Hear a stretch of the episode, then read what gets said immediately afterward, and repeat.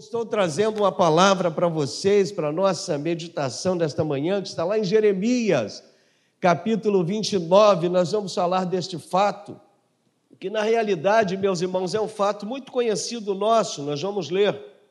Eu gostaria de ler com os irmãos este fato que marcou a história do povo de Israel num determinado período da sua história e esse fato, a exemplo de tantos outros fatos na Bíblia, é interessante que é Deus quem determina as ações, é Deus quem dita as ações. E isso é muito bom quando Deus dita as ações, né, sobre o seu povo, sobre as nossas vidas. É muito bom nós sabermos que é Deus quem está traçando as diretrizes do nosso caminho né, as ações da nossa vida, porque, meus irmãos, quando nós vamos tomar algumas decisões, às vezes acabamos tomando decisões precipitadas e erradas. Então é sempre importante nós deixarmos Deus tomar algumas decisões da nossa vida, até porque nós não temos condições, em alguns momentos da nossa trajetória, nós não temos condições de tomar decisões. E nesse fato aqui, que nós vamos ler em Jeremias 29, dos versículos 10 ao 14, eu gostaria de ler inicialmente com os irmãos esse texto. Nós vemos aí Deus atuando de maneira soberana e ditando algumas ações, né? É Deus quem determina as ações que o povo iria, na realidade, fazer um pouco mais adiante. Então veja aí o que nos diz esse texto, que é a carta de Jeremias aos cativos da Babilônia, é o título deste capítulo 29 de Jeremias. Nos diz assim: Assim diz o Senhor, logo que cumprirem para a Babilônia setenta anos, atentarei para vocês e cumprirei a promessa que fiz a vocês, trazendo-os de volta a este lugar. Eu é que sei que pensamentos tenho a respeito de vocês, diz o Senhor. São pensamentos de paz e não de mal, para dar-lhes o um futuro e uma esperança. Então vocês me invocarão, se aproximarão de mim em oração e eu os ouvirei, diz o Senhor. Vocês me buscarão e me acharão quando me buscarem de todo o coração. Serei achado por vocês, diz o Senhor, e farei que mude a sorte, de, farei com que mude a sorte de vocês. E finalmente o texto nos diz, meus irmãos, e eu os congregarei de todas as nações e de todos os lugares para onde os dispersei, diz o Senhor, e trarei vocês de volta ao lugar de onde os mandei para o exílio.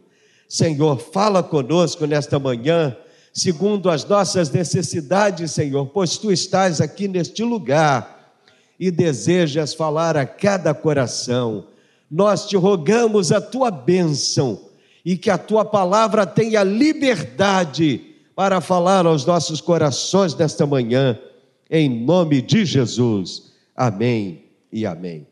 Meus irmãos, este fato, ou seja, o exílio do povo de Israel aqui na Babilônia, é um dos fatos mais marcantes da história deste povo.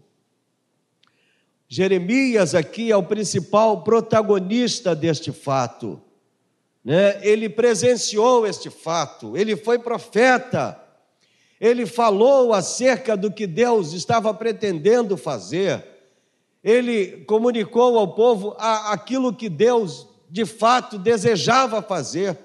Então, ele é o protagonista principal deste assunto, né? embora também ele vai atuar em outras épocas, em outros fatos importantes. Mas a, a, grande diferença deste fato em relação a outros que haviam já acontecido na história deste povo, meus irmãos, é o aspecto importante de que é Deus quem vai ditar neste fato as ações. Como é importante quando Deus dita as ações, quando não são os homens, quando não é o profeta, quando não é o povo que, que determina o que tem que ser feito, mas é Deus quem determina, é Deus quem orienta, é Deus quem dirige as ações, é Deus quem dirige os passos e quem estabelece as estratégias. E neste fato, ou seja, neste momento em que o povo eh, foi designado para o exílio na Babilônia, a ordem de Deus ali era que eles iriam ficar 70 anos. Deus já havia determinado, meus irmãos, com antecedência o período que eles iam ficar como exilados ali na Babilônia, sob o império da Babilônia, que na época era um dos maiores impérios que dominava toda aquela região. E Deus tomou esta decisão de permitir, meus irmãos, que o seu povo permanecesse 70 anos ali no exílio da Babilônia. Levantaram-se profetas, é muito comum nesta época, né? Quando Deus dá uma ordem, quando Deus determina alguma ação, até às vezes em relação à nossa vida, alguém tenta de alguma forma tenta mudar os planos de Deus. E nessa época não foi diferente. O texto nos mostra que levantaram-se profetas, dizendo: não, não vai ser bem assim. Vocês não vão permanecer 70 anos, não. Vai ser só sete anos, vão ser alguns poucos anos. E, na realidade, foi Deus quem determinou que seriam os 70 anos. E Baseado neste fato, Deus faz algumas promessas importantes. Porque a promessa de Deus, meus irmãos, ela tem essa característica maravilhosa.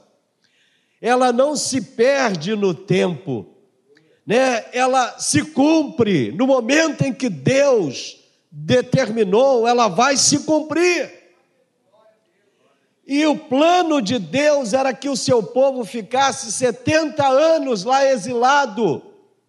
Mas passados 70 anos, eles iriam regressar à sua pátria ou à sua terra natal. Essa era a ordem de Deus. E nós, meus irmãos, entendemos que quando Deus dá uma ordem, não há nada, absolutamente nada e ninguém que pode mudar a ordem de Deus. Aquilo que Deus fala, acontece. Aquilo que Deus determina, se cumpre. E isso está relacionado também às suas promessas. Aquilo que Deus promete, meus irmãos.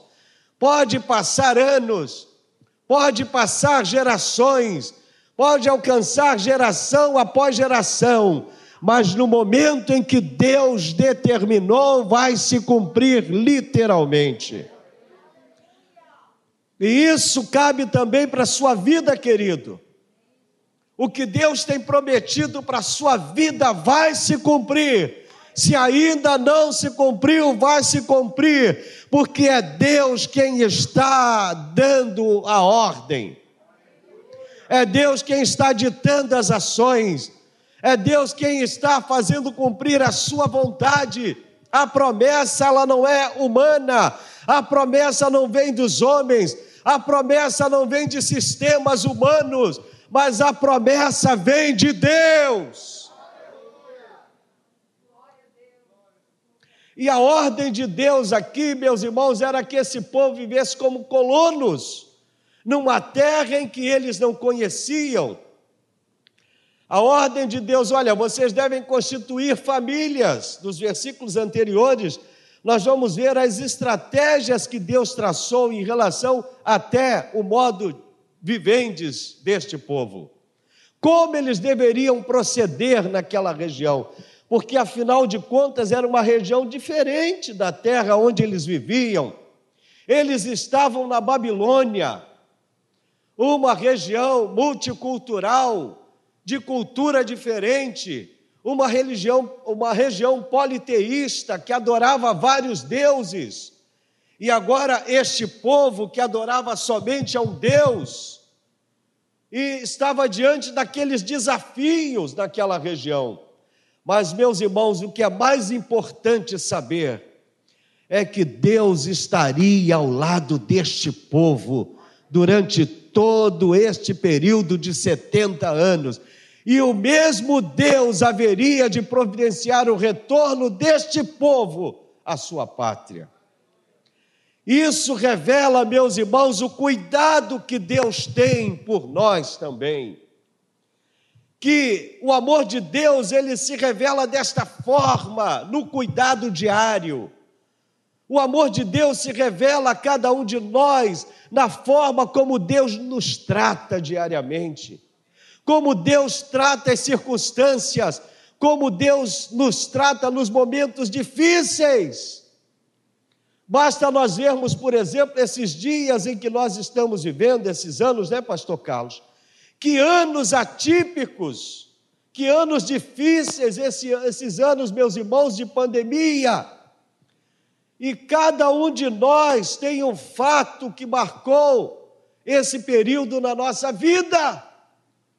É a perda de um amigo querido, alguém da família, perda que na realidade se traduz até em ganho em relação a Deus, mas a, a separação de pessoas com as quais nós convivíamos, irmãos da nossa igreja. Então nós estamos vivendo este drama, meus irmãos, este momento de, de angústia, de perplexidade, mas Deus jamais nos desamparou. Pelo contrário, Ele está no controle das ações ainda. Amém? Deus está agindo, Deus está vendo, Deus está no controle de todas as coisas. E este fato nos mostra isso, como Deus estava no controle desta situação apesar dele estar trabalhando, meus irmãos, tanto na ida deste povo para lá, como também no seu retorno do cativeiro babilônico. E aí a ordem de Deus foi: vocês devem constituir família, cuidar da terra, plantar, investir, gastar tempo, se dedicar. Porque afinal de contas eles iam ficar 70 anos naquela terra. Imagina chegar num lugar que você não conhece, de uma cultura diferente, e você não fazer planos. Vai entrar certamente num estado de depressão, de ociosidade, de angústia. Então, Deus, sabendo dessa situação, Deus determinou: olha, vocês devem cuidar das coisas de vocês naturalmente como se vocês estivessem lá em Jerusalém, como se vocês estivessem lá na Judéia. Então vocês cuidem das coisas de vocês, porque vocês vão passar 70 anos no cativeiro. Não tem jeito. Foi Deus quem determinou. E meus irmãos, quando nós temos que passar, a gente vai passar. Não adianta então, o que, a gente tem que fazer? Baixar a cabecinha, né? Ficar quietinho e dizer: Senhor, me ajuda, porque Deus está contigo, Ele vai te ajudar. Às vezes nós fazemos até algum esforço para sair de determinada situação, mas não tem jeito. Por exemplo, esse período que nós estamos vivendo ainda, né, nós tivemos que adotar algumas algum, alguns princípios, né, pastor, de, de vida diferente da que vínhamos. Por exemplo, está aí a máscara, né, a higiene, enfim, evitar aglomeração. Nós tivemos que mudar alguns hábitos, não teve jeito. Mas Deus está conosco, meus irmãos, né? Nós tivemos que mudar, mas não fomos só nós, o mundo inteiro está vivendo essa situação. Então, são situações que Deus nos permite vivenciar e viver né, para criar novos hábitos, novos tempos em que nós estamos vivendo. Que Deus perdeu o controle? Não, pelo contrário, Deus está no controle ainda desta situação. Por isso que Ele tem permitido, meus irmãos, que a igreja passe por este momento, mas a igreja ela tem servido de um, um, um, um recurso extraordinário para trazer comunhão, para renovar a esperança. Como tem sido importante a igreja nesse período de pandemia que nós estamos vivendo. Como a igreja ela atuou nas famílias, como a igreja ela ela ela teve um papel fundamental na vida das pessoas, do ponto de vista emocional, por exemplo né, trazendo esperança, renovando emo, as emoções, trazendo alegria ao coração das pessoas que estavam deprimidas e angustiadas por viver um tempo antagônico, um tempo difícil de isolamento. E o povo de Israel estava vivendo uma situação parecida como essa. Meus irmãos, mas Deus aqui ele demonstra e ele toma algumas ações importantes que ele mesmo vai cuidar. Isso é que é importante.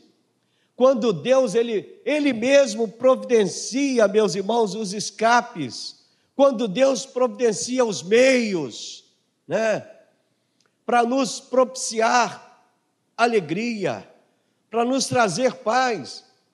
E a primeira coisa aqui que Deus agiu em relação ao seu povo que estava indo lá para o cativeiro, e depois desses 70 anos regressaria em três grupos distintos, com Zorobabel, com Esdras e Neemias, que estariam retornando com os remanescentes deste povo. A primeira ação de Deus foi, meus irmãos, trazer paz ao coração do seu povo. Olha o que diz aí o versículo 11. Olha o que diz o versículo 11 aí do texto que nós lemos. Eu é que sei que pensamentos tenho a respeito de vocês, diz o Senhor. São pensamentos de paz.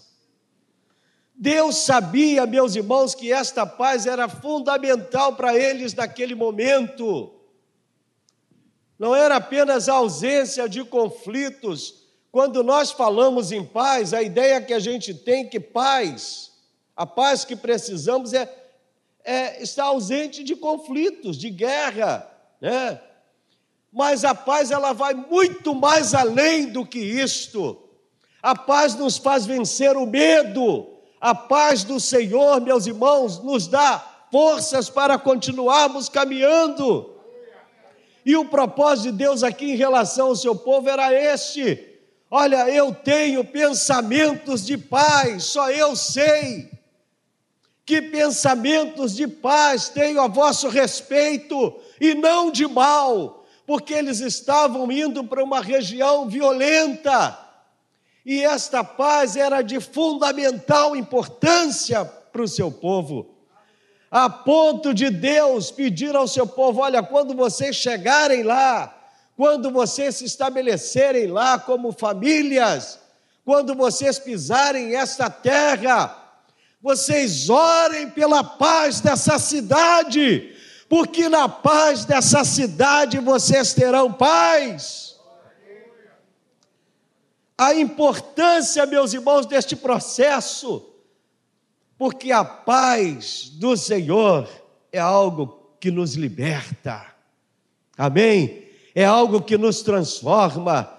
E este povo ele precisava de paz neste momento, e, este, e esta foi a primeira ação de Deus em relação ao seu povo pensamentos de paz, ou seja, ainda que haja conflito ao redor de vocês, ainda que algumas nações estão se degladiando entre si, vocês terão paz. Eu vou cuidar da paz do meu povo e vocês terão paz.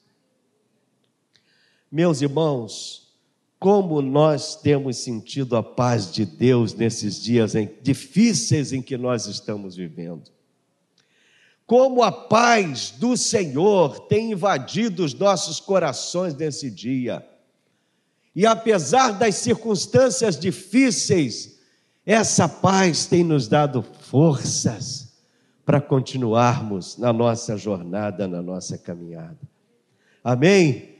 O apóstolo Paulo escrevendo aos Romanos no capítulo 5 de Romanos, no capítulo 5, versículo 1. Eu não sei se os irmãos conseguem colocar aí.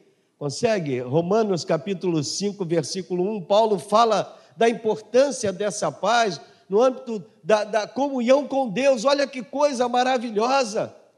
Que mediante a fé e o seu sacrifício na cruz, nós passamos a ter paz com Deus. Nós não tínhamos paz com Deus.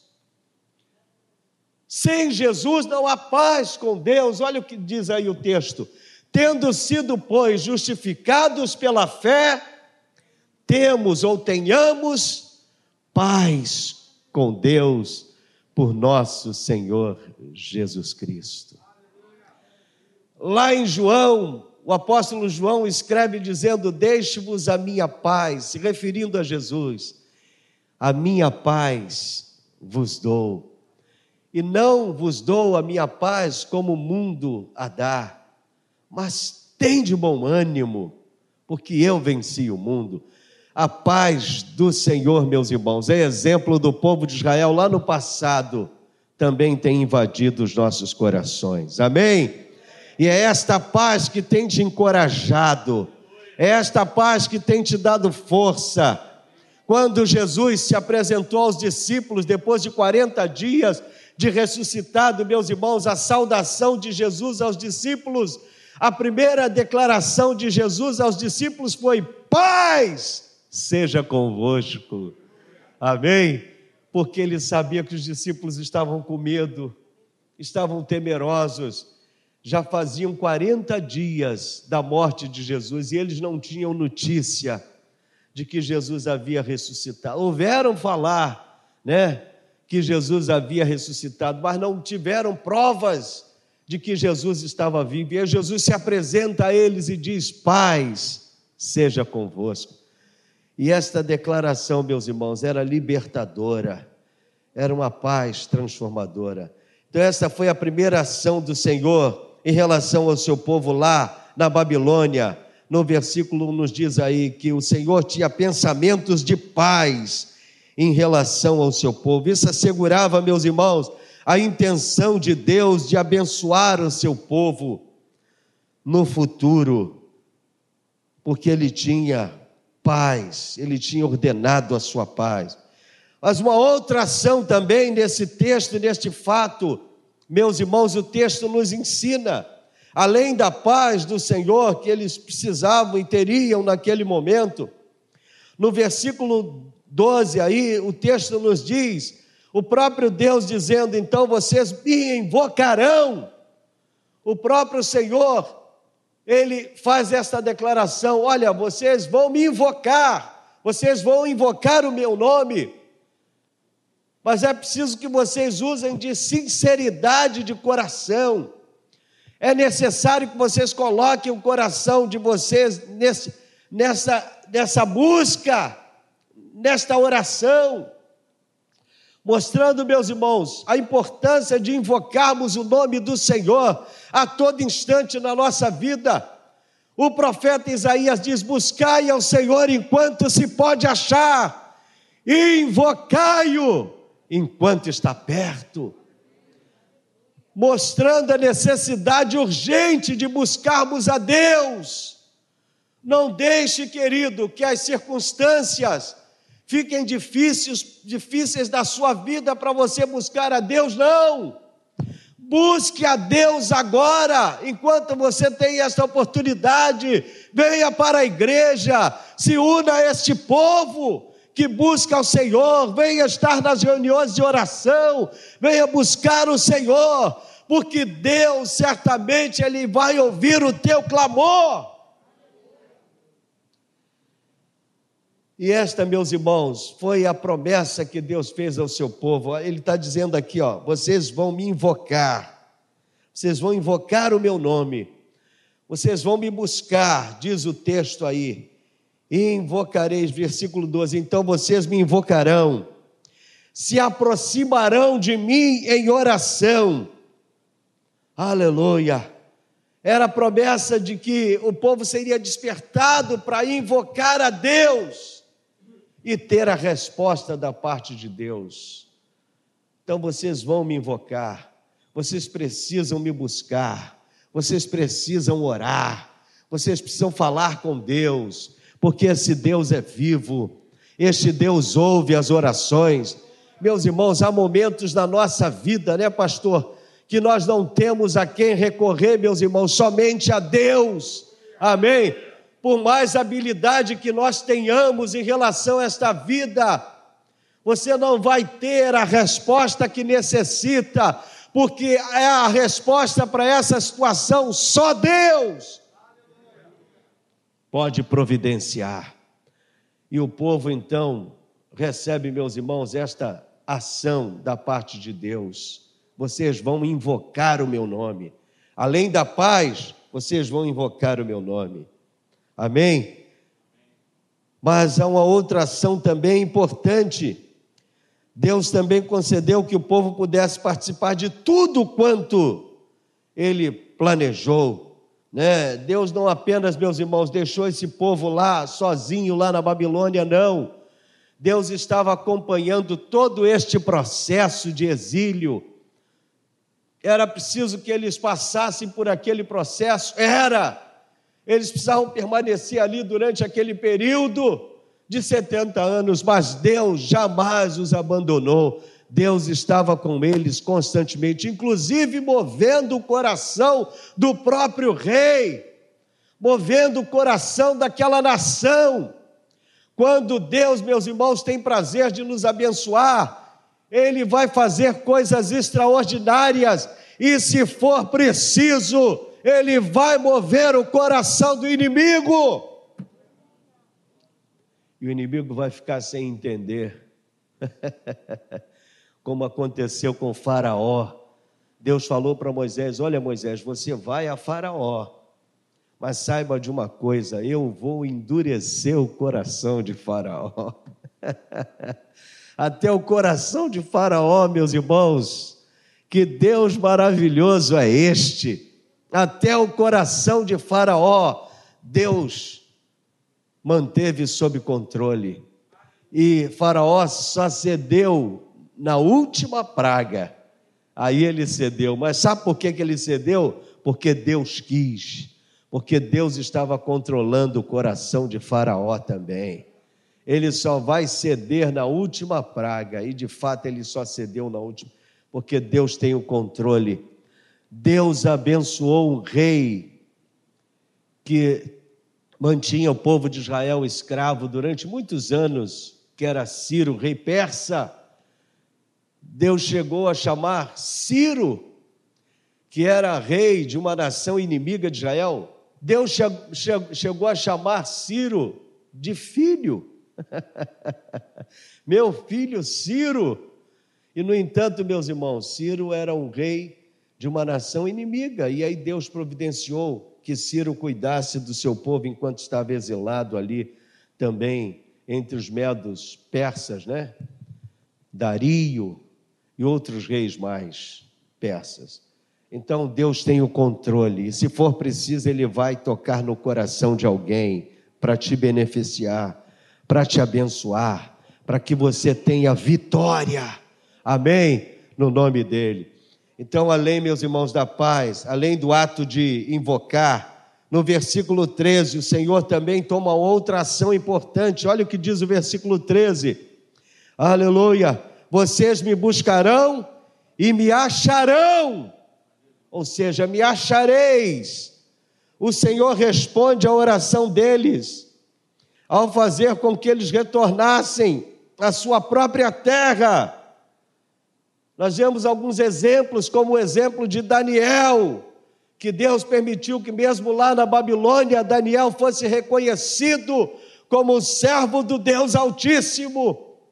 E Deus o livrou de várias situações e circunstâncias difíceis. Então, isso significa dizer, meus irmãos, que Deus está ao nosso lado, amém? Que Deus está conosco, porque Deus não mudou, as suas promessas não se perderam no tempo, aleluia. E Deus disse a esta nação: Olha, vocês terão paz, vocês me buscarão, e ao me buscarem, vocês me acharão. Quando você busca este Deus, você pode ficar tranquilo, porque você vai o achar. Ele não é um Deus que está distante, tão distante que não possa ouvir o seu clamor. Ele não é um Deus que não possa estender a sua mão a teu favor e dizer: Meu filho, eu sou contigo, não temas, porque eu estou ao teu lado. Amém, glória a Deus. Este Deus está conosco, meus irmãos, sobretudo nas circunstâncias mais difíceis da nossa vida. Então o próprio Deus disse a Jeremias: Olha, Jeremias, fala ao povo que eles vão me achar. Na medida em que eles me buscarem, eles vão me achar. Amém? Eu vou me revelar, eu vou falar com este povo, eu não vou desamparar este povo. me acharei. Foi a outra ação. Na medida em que eles estavam buscando a Deus. Se você está buscando a Deus por uma causa, por uma necessidade, não desista. Amém? Diga para o seu irmão, acena assim, meu irmão, não desista. Naquilo que você está buscando, não desista porque Deus já está providenciando, ou Ele já providenciou. Quem sabe esta noite ainda você vai vir aqui para agradecer, em vez de pedir, ah, Pastor Carlos, eu gostaria de agradecer uma vitória. Quem sabe ainda nesta noite, porque Deus, Ele nos dá esta garantia, meus irmãos, daqueles que buscam a Ele, o acharão. Amém? Deus não está brincando de religião, meus irmãos. Se Ele é o Senhor da religião cristã, amém? Deus não está brincando de teologia, de fazer teologia, se Ele é o Senhor da teologia. Deus não está brincando com a vida, se Ele próprio é o autor da vida. Amém? Então confie. Vale a pena confiar neste Deus. Nós não temos mais ninguém, meus irmãos, senão este Deus. Amém? Por mais que tenhamos pessoas queridas ao nosso redor, por mais que tenhamos uma igreja linda como esta, por mais que tenhamos um povo maravilhoso como este, que ora por nós, que intercede por nós, mas, queridos, não abra mão de Deus na sua vida.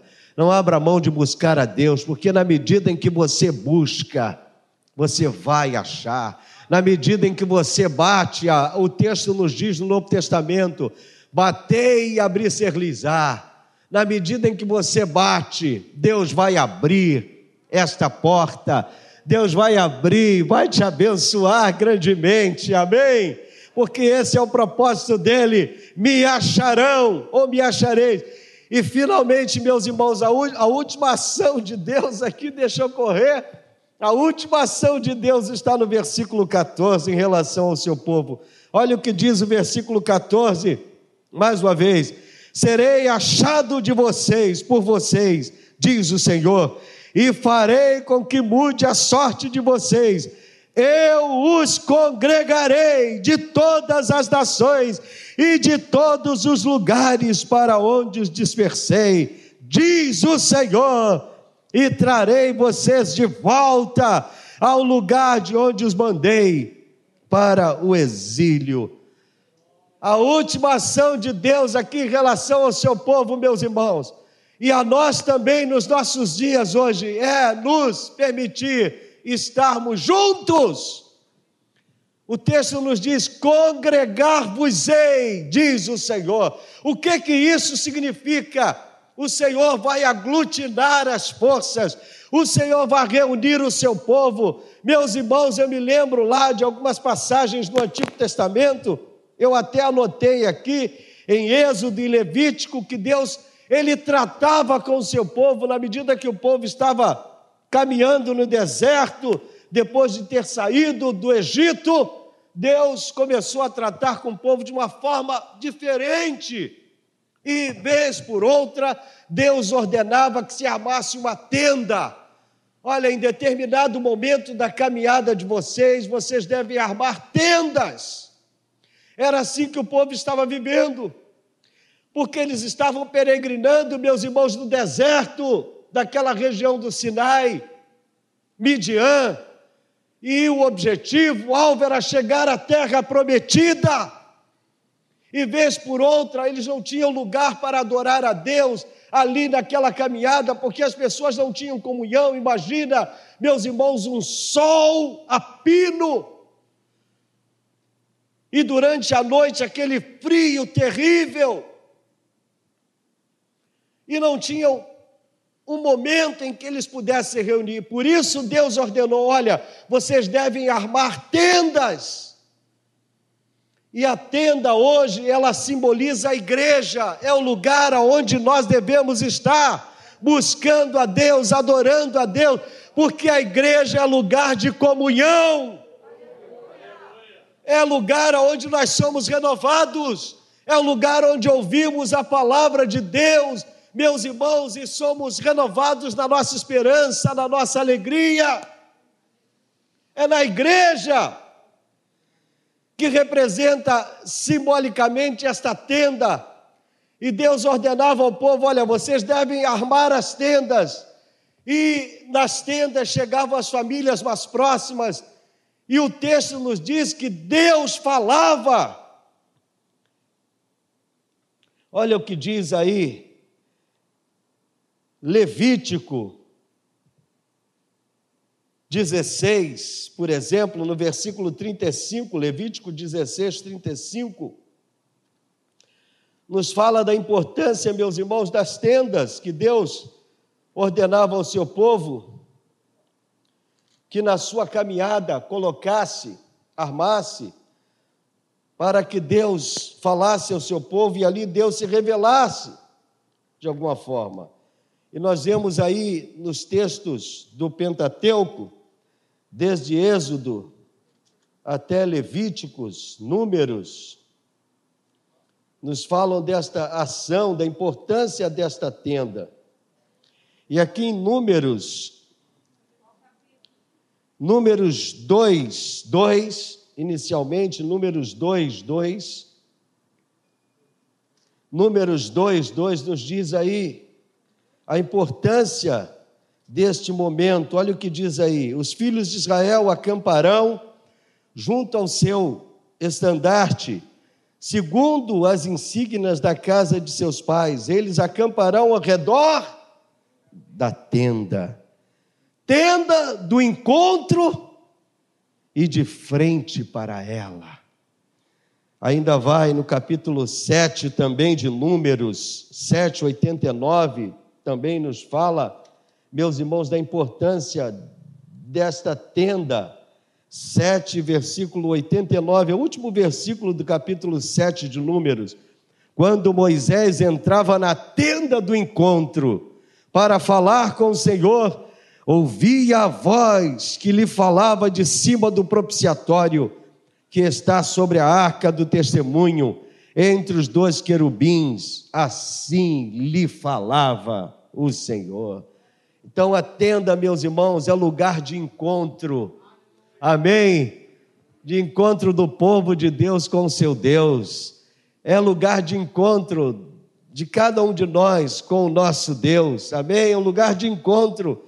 E é o que Deus promete aqui: congregar-vos-ei, ou seja, eu vos ajuntareis é o momento de unir, de aglutinar, de reunir forças, de criar vínculos, de criar afinidades, amém? De trazer para a presença de Deus, e aqui Deus se manifesta, Deus fala, embora, meus irmãos, a presença do nosso Deus não está restrita a este templo, a essas quatro paredes, Deus está em todos os lugares.